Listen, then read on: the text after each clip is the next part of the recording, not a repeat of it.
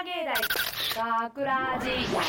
大阪芸大学ラジ番宣アーカイブ。毎週土曜日夜10時55分からの5分番組大阪芸大学ラジをたくさんの皆さんに聞いていただくため私大阪芸術大学放送学科ゴールデン X の一員の吉田明宏が番組宣伝を行います。本日は2月25日の、えー放送謎かけの、えー脚本を担当した吉田明宏一人でお送りしたいと思います。そして本日スタジオの外でオペ、えーミキサーの操作をしてくれているのは宮原くんと奥村さんです。お願いします。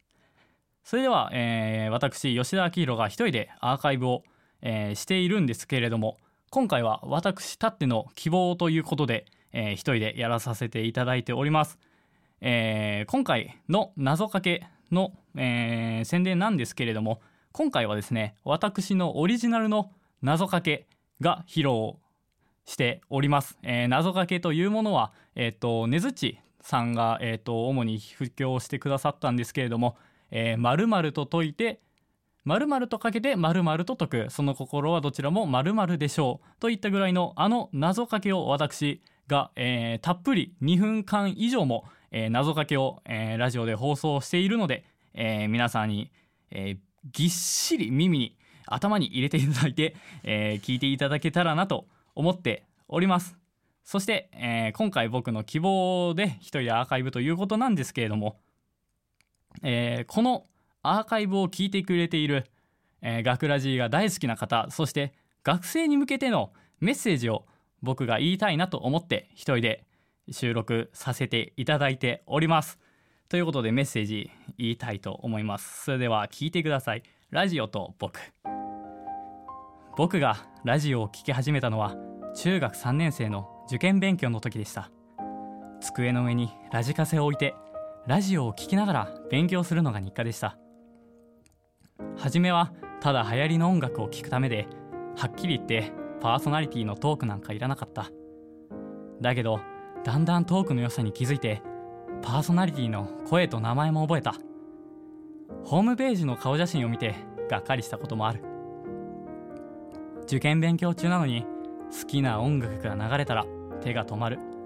面白い話があれば手が止まる。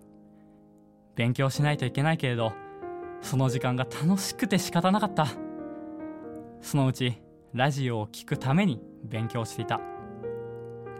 初めて自分のメッセージが読まれた時はラジコで何回もその部分を聞いた。高校に入るとラジオを聴くことが減った。そのまま高校3年生。大学を決める前に将来の夢を先に決めた方がいいと思った。将来の夢なんてなかったがラジオにお世話になったから恩返しとしてラジオに関わっていきたいと思った。僕にとってのラジオは苦しい時に助けてくれた存在だったから。もしも将来の夢がないのなら好きなものがないのなら今の自分を作ったものに関わる仕事はどうだろう。このアーカイブを聞いてくれたたった一人でも響いてくれると無理を言って一人でアーカイブをしたある意味があると思っています。ということで私が伝えたかったのは今のメッセージということで今回のアーカイブはここまで。大阪芸大学ラジ番宣アーカイブを最後までお聞きいただきありがとうございました。放送日翌週からはこのアーカイブコーナーで、えー放送本編謎かけをお聞きいただくことができます。どうぞこちらもお楽しみください。また大阪芸大学ラジでは皆さんからのいいねをお待ちしています。学ラジメンバーのツイッターやインスタグラムに作品の感想をお寄せください。というわけで今回のお相手は制作コース吉田明宏でした。ありがとうございました。大阪芸大学ラジ。